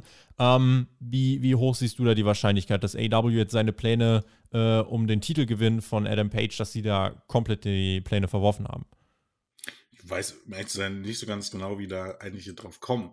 Also ich verstehe, äh, auch da, ich benutze manchmal gerne den Begriff WWE geschädigt. Ich verstehe im Grunde nicht, wo, wo, wo warum äh, AIW im Grunde nicht ein gewisses Grundvertrauen bekommt, nur weil WWE sich dieses Grundvertrauen verspielt hat. Steht WWE wirklich stellvertretend für das gesamte Wrestling-Business? Also wo ist denn, wo ist denn im Grunde dieses, dieses äh, ähm, Trust the Process hin? Also, dass du im Grunde sagen kannst, okay, warte es ist doch einfach mal ab. Das ist, das ist eine Storyline und das ist im Grunde jetzt im Grunde eine, eine Storyline-Entwicklung gewesen, die niemand erwartet hat, obwohl ich auch gelesen hatte, ja, das war alles furchtbar vorhersehbar. Finde ich immer ein bisschen interessant, was, was immer so furchtbar vorhersehbar bei den Leuten ist oder bei einigen Leuten ist. Das war jetzt eine Wendung, die niemand erwartet hat und aber auf, auf dem Weg ähm, zu Adam Page Titel gewinnen. Und ganz ehrlich, ich habe mich ohnehin gewundert schon, dass der schon dieses Jahr bei All Out kommen sollte. Ich hätte gedacht, dass man das wirklich noch, noch hinauszögert. Na? Und wahrscheinlich zögert man es jetzt wirklich hinaus. Und ich finde das jetzt auch so verkehrt nicht. Wie auch immer das kommen wird, ich glaube nicht, dass man diese Stipulation jetzt hier direkt nochmal drehen wird. Aber warten wir es ab. Aber das ist ein, ein, ein, ein Schritt in der Storyline. Und das hat, glaube ich, überhaupt gar nichts mit diesen anderen Gerüchten zu tun. Nichts. Und ich verstehe auch nicht, wie man sagen kann, ähm, dass die eigenen Stars irgendwie in den Hintergrund rücken. Wo, wo sieht man, also ich verstehe es halt nicht. Wo, wo, sieht man das ganz genau? Dieses Ten-Man Tag Team Match war ein bestes Beispiel dafür, dass das ja nicht, also erstmal nicht der Fall ist. Da gibt es keine, na gut, Anderson und Gallows, wenn man so möchte, ja gut, aber geschenkt. Ne, die sind jetzt auch nicht in erster Linie für NWW ran bekannt. Aber äh, wenn man, wenn man sich das jetzt mal alles so anguckt, wie, wie, wie, die, wie die Matches aussehen, auch in den letzten Wochen oder Monaten, kann man nicht den Eindruck gewinnen, dass jetzt gerade irgendwie die WWE-Stars den, den Neu Neustars irgendwie äh, das Spotlight wegnehmen also wo, wo man das genau sieht, verstehe ich halt nicht. Man mutmaßt es nur. Man mutmaßt nur, weil, weil WWE, Ex-WWE-Leute hinzukommen, dass das der Fall ist. Wenn man sich die Shows anzeigt, realistisch gesehen, ist das aber nicht der Fall. Oder siehst du das irgendwie anders? Siehst, siehst du irgendwo, wo jetzt ein WWE-Star, ja, jemand, der von WWE gekommen ist, wirklich jemanden ähm, den Platz weggenommen hat? Ich meine, das ist ja immer ein bisschen relativ, aber dass du sagen könntest, da, da fand eine Ablösung statt. Also, dass Christian Cage jetzt irgendwie statt Darby Allen irgendwie auftritt oder, oder äh, stark, stärker gepusht wird oder stärker als Dschungelboy oder so. Siehst du das irgendwo? Bleib, um bleiben, wir vielleicht, bleiben wir vielleicht bei Goldberg und äh, sagen wir es mal so, wenn CM Punk jetzt zurückkommt und Darby Allen squasht, wie Goldberg Kevin Owens gesquasht hat, um dann ein Titelmatch zu bekommen oder dann, also ne, rein nur jetzt mal in der Theorie, um, also du startest mit einem Squash und dann hast du dein großes Match und gewinnst einen Titel. Ähm, wenn das jetzt passieren sollte, Darby Allen wird gesquashed und Punk gewinnt dann bei All Out äh, direkt den World Title, dann würde ich sagen, das ist scheiße. Dann würde ich sagen, ist das ein Fehler. Wenn man die Story um den Hangman komplett fallen lassen würde, dann wäre das ein Fehler. Glaube ich, dass das passiert? Nein. Da hat AEW in den letzten Wochen und Monaten, äh, Jahren eigentlich äh, viel zu viel Vertrauen aufgebaut, dass sie wissen, was sie tun. Äh, rein aus allen Gesprächen, auch Interviews, die du hörst mit Tony Khan, äh, er legt dann sehr großen Wert drauf, auf Payoffs. Und äh, gerade bei der Hangman-Storyline, was auch so ist, wirkte ja fast ein bisschen rushed, jetzt vier, fünf Wochen nach der Pandemie zu sagen, so, zack, hier ist das Titelmatch. Und ich habe auch in der Dynamite-Review gesagt, das verdient vielleicht noch eine größere Kulisse als 11.000 Leute in Chicago. Wir haben doch gesehen, das ist ein, die Ansetzung Kenny gegen Hangman ist ein nachweislich so großer Draw, dass du mit 20, 30 vielleicht sogar 40.000 Fans äh, damit ruhig stellen kannst. Ja, insofern ähm, warten wir mal ab, was da passiert. Und ansonsten, äh, ich sehe, dass Leute wie Jungle Boy große Reaktionen bekommen. Ich sehe generell, guckt euch einfach mal Dynamite Entrances an und schaut mal, wie die Leute over sind, wie die Leute in den Matches over sind, nach den Matches over sind. Äh, jetzt auch mit der Dark Order zum Beispiel und ich glaube, AEW hat auch ein ganz gutes Fingerspitzengefühl, was können wir machen und was nicht. Die wissen, dass sie den Hangman jetzt verlieren lassen können, dass das natürlich im ersten Moment wehtut, aber dass es im Long Run dazu führen wird, dass die Leute ihn noch mehr bejubeln, wenn es dann klappt. Dass die Leute auch eine Dark Order dann umso mehr als Tag Team Champion sehen wollen. Jetzt hast du es schon mal angedeutet. Oh, wie wäre das eigentlich, wenn man dann wirklich mal irgendwie, keine Ahnung, John Silver, Alex Reynolds, Tag Team Title Picture, war vor zwei Jahren undenkbar. Jetzt gibt es sehr viele Fans, würde ich behaupten, die sagen, ey, das wäre eigentlich mal richtig nice. Und äh, da willst du hin. Und deswegen bin ich auch eher entspannt, empfehle da die Dynamite Review, da kann ich das auch nochmal, oder ist es nochmal ausführlich erklärt. Insofern, ähm, nee, ich sehe jetzt nicht, dass die jungen Stars da hinten angestellt werden. Also MJF ist gerade mit Chris Jericho in einer großen Fehde. Ähm, ist da jede, jede Woche jetzt bei Dynamite relativ prominent gefeatured, ohne überhaupt groß im Ring zu stehen. Insofern würde ich jetzt nicht sagen, dass äh, da zu viel Fokus gelegt wird auf die äh, auf WWE-Stars, zumal eigentlich relativ regelmäßig die Segmente mit Kenny und dem Hangman, ja, das eigene World-Title-Geschehen in den letzten Wochen von zwei Leuten, die nichts mit WWE zu tun haben, das war das, was die größten Ratings gezogen hat. Und insofern, ähm, ja, würde ich sagen, hat man da viel richtig gemacht. Ja, würde ich genauso sehen. Und ich glaube auch niemand, der das 10-Man-Elimination-Match äh, gesehen hat, würde jetzt behaupten, dass Adam Page da irg auf irgendeine Art und Weise äh, schlecht rüberkam. Wie im Grunde auch ansonsten niemand. hat am Ende halt gekämpft sagen. gegen drei und hat es ja auch, also hat er sogar geschafft, einen zu eliminieren, aber dann waren drei halt zu viel. Richtig. Ja. Ähm, ich glaube tatsächlich, das ist ein typisches Beispiel, wo so gut wie jeder Ober kam. Zumindest was jetzt Kenny Omega und die Babyfaces angeht. Also von daher, ähm, ja, wie gesagt, mich, mich erschließt, mir, mir, erschließt sich das jetzt auch nicht unbedingt, aber warten wir es einfach mal ab. Also in dem Punkt würde ich halt einfach sagen, warten wir es einfach mal ab. Und hier trifft das auch zu. Also Mach das ist keine klassische Bray White-Situation, sag ich mal. Lass uns äh, damit, würde ich sagen, äh, zu den Fragen kommen. Und wir sind schon äh, weit fortgeschritten in diesem Podcast. Deswegen werden wir die Fragen jetzt einmal im Rapid Fire äh, durchgehen. Und zwar äh, hat der Lian uns geschrieben: Meine Frage zum Thema CM Punk. Er ist ja vorsichtig gesagt als schwieriger Charakter bekannt. In seiner Vergangenheit hat er sich mit seinem ehemaligen besten Freund Colt Cabana zerstritten. Meint ihr, dass Punk lach, äh, langfristig auch Gift für den intakten Lockerroom bei AEW sein kann? Jens. Ähm, nein. Ähm weil ich sehe den nicht so als, also ja, es wird kein einfacher Charakter sein, aber er war nie irgendwie ein super schwieriger Charakter. Da tut man ihn einfach ein bisschen Unrecht. Ähm, nur weil das bei WWE nicht ganz so lief, wie es halt laufen sollte und weil es mit Colt Cabana irgendwelche Streitigkeiten gab und wie diese genau zustande kamen, das ist für mich immer noch ein Rätsel. Also irgendwie, ich glaube, da sind halt einfach zwei Leute zusammengetroffen, die ja, die ziemliche Sturköpfe sind und nicht nachgeben wollten und da irgendwie was, was, also, ne, bei Geld hört die Freundschaft aus, wie es so schön heißt. Mhm. Aber ich glaube jetzt nicht, dass er generell, dass man generell sagen könnte, dass er ein schwieriger Charakter ist, der da irgendwelche Probleme macht. Glaube ich nicht. Er war bei WWE eine Zeit lang auch Locker-Room-Leader, ein Stück weit, ja. im Summer of Punk und so. Da hat man jetzt aber nicht gehört, dass die Leute gesagt haben, was ein Arsch. CM Punk selber sagt über sich, er ist halt, äh, er ist halt jetzt kein, kein Nice Guy. Ähm, insofern das ist halt aber vielleicht trotzdem eine äh, ne, ne Person, mit der, ähm, ja, von der trotzdem auch viele profitieren können. Äh, einfach auch, ja, seine, seine Art und Weise, wie er über Wrestling denkt, das ist eine andere Herangehensweise, die eben funktioniert hat. Und äh, seine Streitigkeit mit WWE ist halt nochmal ein anderes Blatt Papier, auf dem das steht. Ähm, da muss es einfach Backstage auch, das wird, das ist halt eine komplett andere Atmosphäre, in die er jetzt kommt. Das ist keine, ich glaube nicht, dass die AW Backstage Politics äh, so verseucht sind, so, so, ja, von oben herab vergiftet sind, wie es bei WWE ist. Ja, dass es da die ganz glasklaren Hierarchien gibt und äh, ja, im, im, Zweifelsfall musst du bei Vince klopfen und dich vorstellen. Äh, ich glaube, hier ist das bei AW nicht so. Insofern finde ich, muss man abwarten äh, und kann das jetzt nicht einfach so ähm, dann Schlussfolgern. Daniel hat geschrieben, wie wertet ihr das Mitspracherecht und die Promofreiheit im Mainstream-Wrestling? Gerade im Rückblick auf die WCW und im Hinblick auf die Neuverpflichtung bei AW wird einem bange, dass größere Namen zu viele Freiheiten bekommen könnten. Äh, Überrascht mich ein bisschen, habe ich so noch nie gesehen.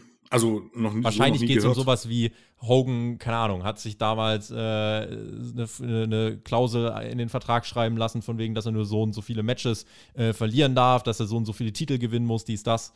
Äh, vielleicht, dass da die Angst da ist, CM Punk und Daniel Bryan kommen und verlangen, dass sie innerhalb von zwei Wochen den World Title gewinnt, keine Ahnung. Nein, wird es nicht geben.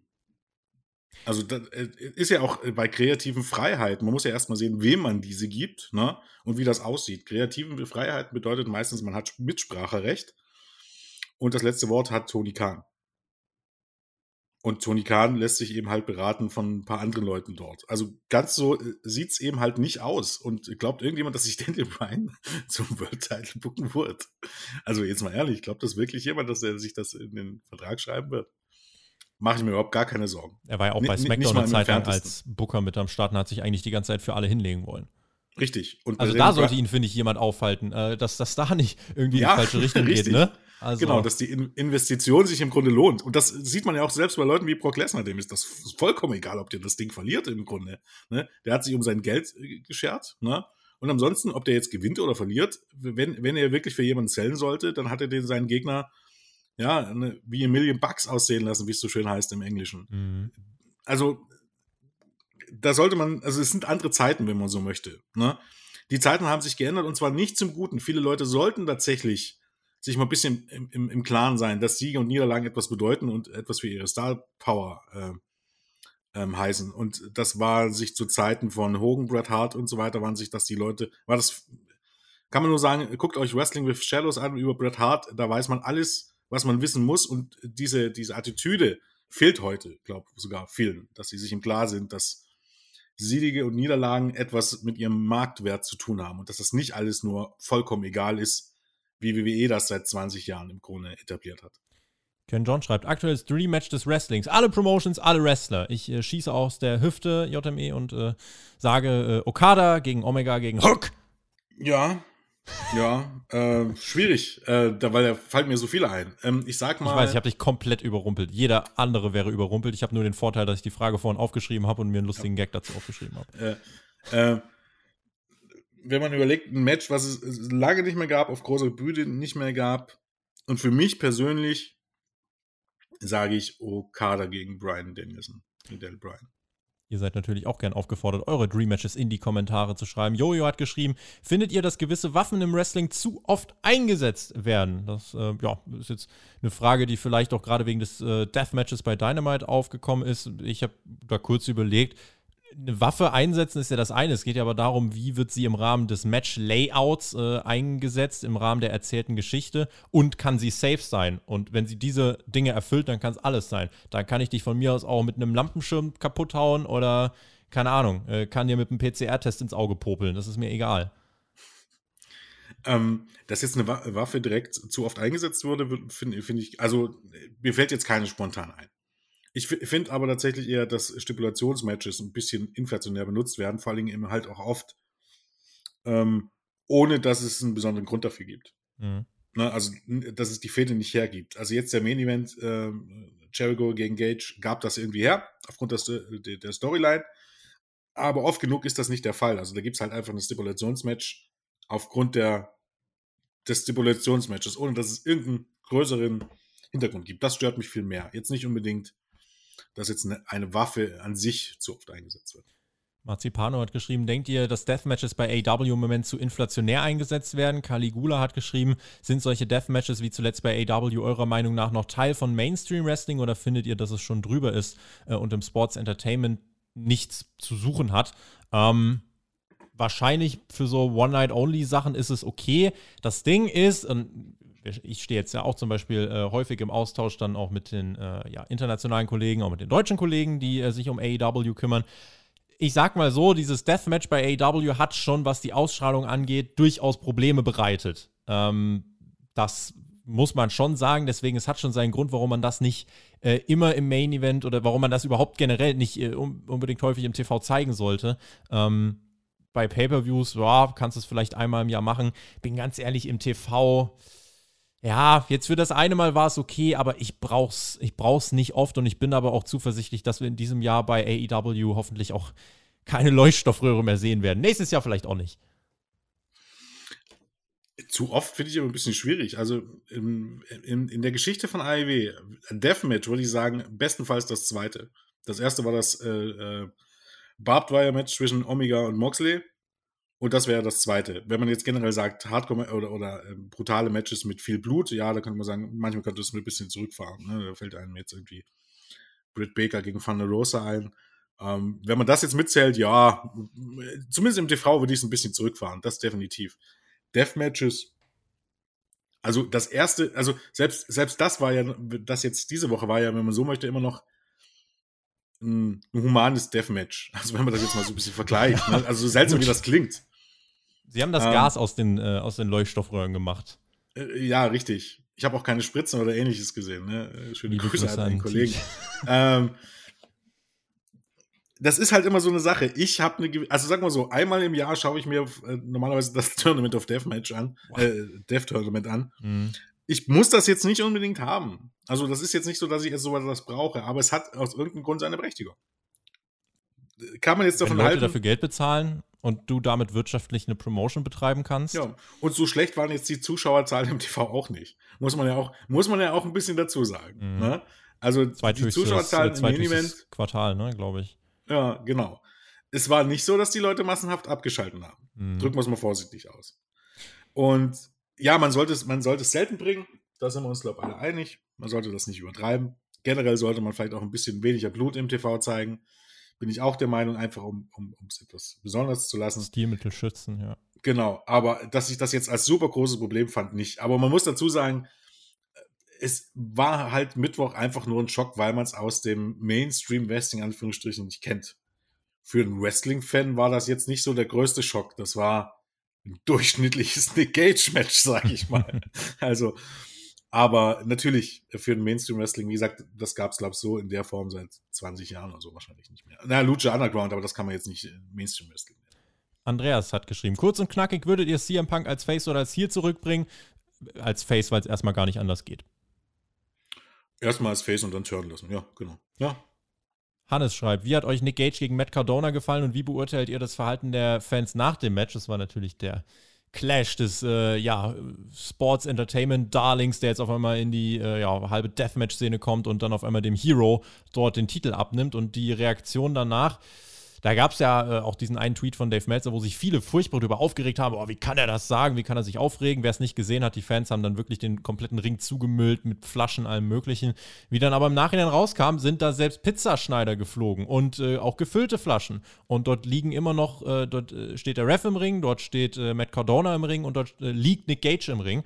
Und für die ist es gefährlich. Das hat Dave Meltzer mit einem Tweet ausgedrückt, hat gesagt, das ist ein peinliches Verhalten von den Fans ja, es ist auf jeden Fall nicht, man, ich finde, als, als äh, Organisation solltest du eigentlich nicht provozieren, dass die Leute sowas machen, gerade weil es im Wrestling schon den Fall gab, dass das zu äh, schlimmen Verletzungen geführt hat und es ist so vermeidbar. Heat ist okay und auch gut, aber irgendwie die Leute dann dazu anzuheizen, ähm, ja, irgendwie Sachen in den Ring zu schmeißen, weiß nicht, also ich finde, äh, auch das wird auch damals, keine Ahnung, es wurde auch damals früher schon glorifiziert, Monday Night War, WCW hat das ja richtig gefördert teilweise, selbst dass die Fans in den Ring stürmen, äh, das ist zu gefährlich, du musst deine Wrestlerinnen und Wrestler schützen und äh, deswegen bin ich da jetzt nicht der größte Fan von. Ja, äh, würde ich dir grundsätzlich recht geben, man muss es halt, man muss halt einfach ein bisschen das Setting betrachten. ähm, dieses Setting GCW, GCW ist ein bisschen anderes als man als andere Wrestling Promotions. Das bedeutet, ähm, man hatte dann eine Storyline, die das gefördert hat und damit auch äh, im Grunde genialen, geniale Aufmerksamkeit und geniale Heat erzeugt. Für Game Changer Wrestling war es wieder mal ein Geniestreich, der dem Business geholfen hat, dem eigenen Business. Ist das jetzt okay, dort irgendwelchen Kram in den Ring zu schmeißen, ähm, der andere verletzen könnte? Natürlich ist das nicht okay. Und da mache ich doch aber jetzt Game Changer Wrestling jetzt nicht unbedingt den, den, den Vorwurf. Also, das ist halt immer ein bisschen das Problem. Auf der anderen Seite kannst du das jetzt halt nicht mehr machen, ne? Aber das ist halt, ne, das ist halt der Grund, warum du es nicht mehr machen kannst, weil einige Leute halt wahrscheinlich so bescheuert sind. Es reicht ja einer, der dumm ist. Richtig, ne? Und aber genau das ist ein bisschen das Problem, dass du gewisse Dinge nicht machen kannst, weil es überall Idioten gibt. Ne? Mhm. Oder Idioten, die irgendwie Morddrohungen schicken dann an, an Chelsea Green oder irgendwas anderes. Mhm. Das, das ist aber ein bisschen das Problem, äh, dass wir uns nach den Idioten in dieser Gesellschaft richten. Lassen wir jetzt einfach mal so stehen, sage ich mal so. Ne? Aufgrund dessen, dass es einige wahrscheinlich ein bisschen äh, zu viel getrunken haben, ähm, kannst du solche Dinge halt nicht bringen. Ähm, was aber eigentlich eher schade ist. Merti hat uns geschrieben. Ich verfolge die WWE nur noch seit über zwei Jahren über Podcast. Bei Money in the Bank war eine Art Aufbruchstimmung, die ich mit Interesse verfolgt habe. Fand jetzt aber die Weeklies nach Money in the Bank eher belanglos, außer vielleicht die Main Stories. Vor allem, wenn ich an die äh, Review von Raw diese Woche denke, wo Charlotte erst einen Title Shot bekommt, dann noch äh, im Main Event ein Contenders Match äh, oder wie WWE es nennt, äh, bestreiten muss, um das Titelmatch zu erhalten. Äh, das ist schon sehr merkwürdig. Ed JME, das ist die Frage, die daran anschließt. Äh, was müsste bei dir oder was müsste bei der WWE passieren, dass du dir Raw und SmackDown oder einen Pay-Per-View wieder regelmäßig anschauen würdest? Na, PPU, boah, schwierig. Ähm, also, äh, muss man ein bisschen unterscheiden. Weeklies, Raw müsste erstmal gekürzt werden auf zwei Stunden. Mindestens das.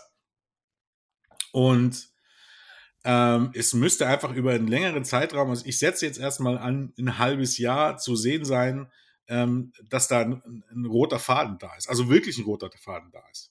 Also ich möchte nicht am Ende des Monats, äh, wenn ich zurückdenke an Anfang des Monats, das Gefühl haben, äh, dass das am Ende alles keinen Sinn ergibt, diese Storyline. Oder da, dass ich, dass mich ich im Grunde verarscht werde, sage ich. Ich drücke es jetzt wirklich mal so aus. Ähm, denn das ist das, was mich am meisten stört. Und ähm, was das generell, das generell WWE-Produkt angeht, ähm, ich fände es ja halt wirklich gut, wenn man das mit den Skripten mal ein bisschen überdenkt und äh, die generelle Charakterentwicklung ähm, vielleicht auch wie bei, ähnlich wie bei AEW, ein bisschen den, den Wrestlern und Wrestlerinnen überlässt oder ähm, aber dann einfach da die Vince McMahon ja mehr bisschen, over als die Marke WWE. Das wollen wir doch nicht. Also. Ja, das, aber ja, aber genau das ist das Problem. Deshalb gibt es im Grunde aber auch wirklich kein, also mir fällt jetzt kein regulärer Charakter bei Raw oder SmackDown aus, den ich irgendwie sagen könnte, ähm, mit dem könnte ich mich zum Beispiel identifizieren. Gibt es halt überhaupt gar keinen, weil, weil alle früher oder später in irgendeiner Position entweder unsympathisch sind oder rüberkommen wie Idioten. Und das darf eigentlich bei einem Produkt einfach nicht sein. Denn so eine Serie würde man sich einfach auch nicht angucken. Und das ist für mich ein bisschen das Problem. Ich bin mit der Erzählweise nicht zufrieden und ich bin der Meinung, dass es sich nicht lohnt, das über einen längeren Zeitraum zu verfolgen. Zumindest wenn man sagt, man möchte ähm, sich nach ein paar Wochen einfach nicht verarscht vorkommen, ähm, weil das überhaupt gar keine Rolle mehr spielt. Ne? Ja. Jetzt ganz abgesehen von so Sachen, die, die jetzt natürlich so für uns äh, ähm, Hardcore-Wrestling-Fans wie, wie, dieses Booking mit Charlotte Flair und, und Nikki, wo man sich sagt, ja, okay, das ergibt jetzt im Grunde alles überhaupt gar keinen Sinn. Warum? Ne? Das kommt ja noch oben drauf. Also ich glaube, wie gesagt, dass, dass man mich nochmal dazu bekommt, Raw und SmackDown zu gucken, da muss erstmal ein halbes Jahr ordentliches Booking her ich sehe das erst kommen, wenn Vince McMahon äh, die Zügel da nicht mehr in, die Hand, in der Hand hält. Ähm, Pay-Per-Views ist ein bisschen was anderes. Mich stört an den Pay-Per-Views halt, dass, dass, dass ähm, die Pay-Per-Views an sich sind ja gut, die werden ja auch oft gelobt, das ist alles schon richtig. Für mich gehört aber beim Pay-Per-View auch dazu, dass da irgendwie der Aufbau stimmt und dass die Charaktere stimmen.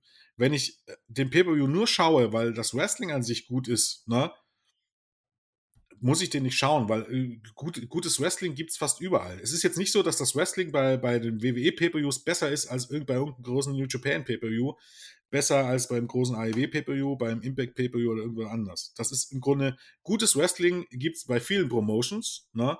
Dafür muss ich jetzt nicht unbedingt ein WWE Pay-Per-View schauen. und das, was ein PPU eigentlich ausmacht, den Aufbau, die Storylines und die Charaktere, da fehlt es mir bei WWE einfach.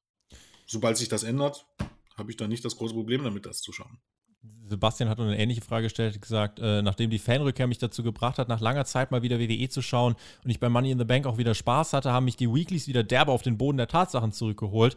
Äh, geht euch das genauso oder seht ihr einen weiteren Aufwärtstrend im Booking? Ich habe eigentlich schon befürchtet, dass es halt so wird, dass die Crowds zurückkommen, das erstmal erträglich machen. Das Booking selber ist halt, äh, ja, wird auch die Leute in der Halle wahrscheinlich wieder erden. Insofern ähm, warten wir das mal ab. Das kann man, glaube ich, jetzt noch nicht final bewerten, aber wer jetzt gedacht hat, es kommt eine absolute Kehrtwende im Booking, äh, die äh, können wir sagen, die ist ausgeblieben. Äh, andere Verpackung, selber Inhalt, so ungefähr. Und damit wollen wir den Deckel dran machen. Gut, dass wir vor der Aufnahme noch gesagt haben, äh, wir, wir, gucken mal, dass wir bei einer Stunde bleiben. Das klappt äh, irgendwie. Äh, hat nie geklappt, glaube ich, bei uns. Aber wir nehmen es mal jetzt hin. Ihr äh, dürft an diesem äh, Sonntag, wenn ihr es auf YouTube und Co. hört, oder an diesem Samstag, wenn ihr es auf Patreon hört, eben äh, ja diese 15 Minuten Nachspielzeit, gleich 16 Minuten, dürft ihr gern mitnehmen. Es hat mir großen Spaß bereitet, Jens. Dir überreiche ich gleich die Schlussworte. Ich verabschiede mich damit, äh, verbleibe natürlich wieder mit GW, genieß Wrestling und äh, hoffe, ihr konntet einiges an Mehrwert aus diesem Podcast ziehen, aus dem Quartalsbericht, aus den, ja, aus den Analysen auch, äh, einfach zu den Kommentaren von Vince McMahon, auch die Sache mit CM Punk und dem United Center für diese Rampage-Show. Also ich bin da sehr gespannt auch auf eure Kommentare, eure Einschätzung, äh, eure Meinung. Und äh, wenn ihr das jetzt noch nicht getan habt, dann äh, schreibt uns. Das ist wirklich gerade eine Zeit, da sind die Kommentare von euch äh, sehr gefragt. Und wenn ihr auf dem Weg nach unten seid, dann dürft ihr natürlich auf YouTube auch gern noch einen Daumen nach oben als Bewertung dalassen, wenn es euch denn gefallen hat. In diesem Sinne, Jens, vielen lieben Dank an dich fürs dabei sein. Ich bin raus. Du darfst die Leute nach Hause schicken in das Restwochenende. Und äh, ja, ich sage auf Wiedersehen. Macht's gut. Ciao. Ja, äh, mir hat es auch wieder sehr viel Spaß gemacht. Ähm, generell finde ich GW ein schöner, äh, ein schöner, äh, schöner Abschluss. Ähm, ich glaube, ähm, und für uns liegen äh, tolle Monate als Wrestling-Fans, e-, ganz egal, was ihr schaut, egal ob ihr WWE schaut äh, nur NXT, aber auch New Japan, Impact Wrestling und AEW. Ich glaube, es sind spannende Monate, deshalb glaube ich, äh, ja, wird sich lohnen, Wrestling-Fan zu sein im Moment und dementsprechend sollte man das genießen. Ähm, genau wie natürlich den Sommer. Und ansonsten bleibt gesund und dann hört man sich hoffentlich in drei Monaten, wenn der nächste Quartalsbericht ansteht. In diesem Sinne, Dankeschön und auf Wiedersehen.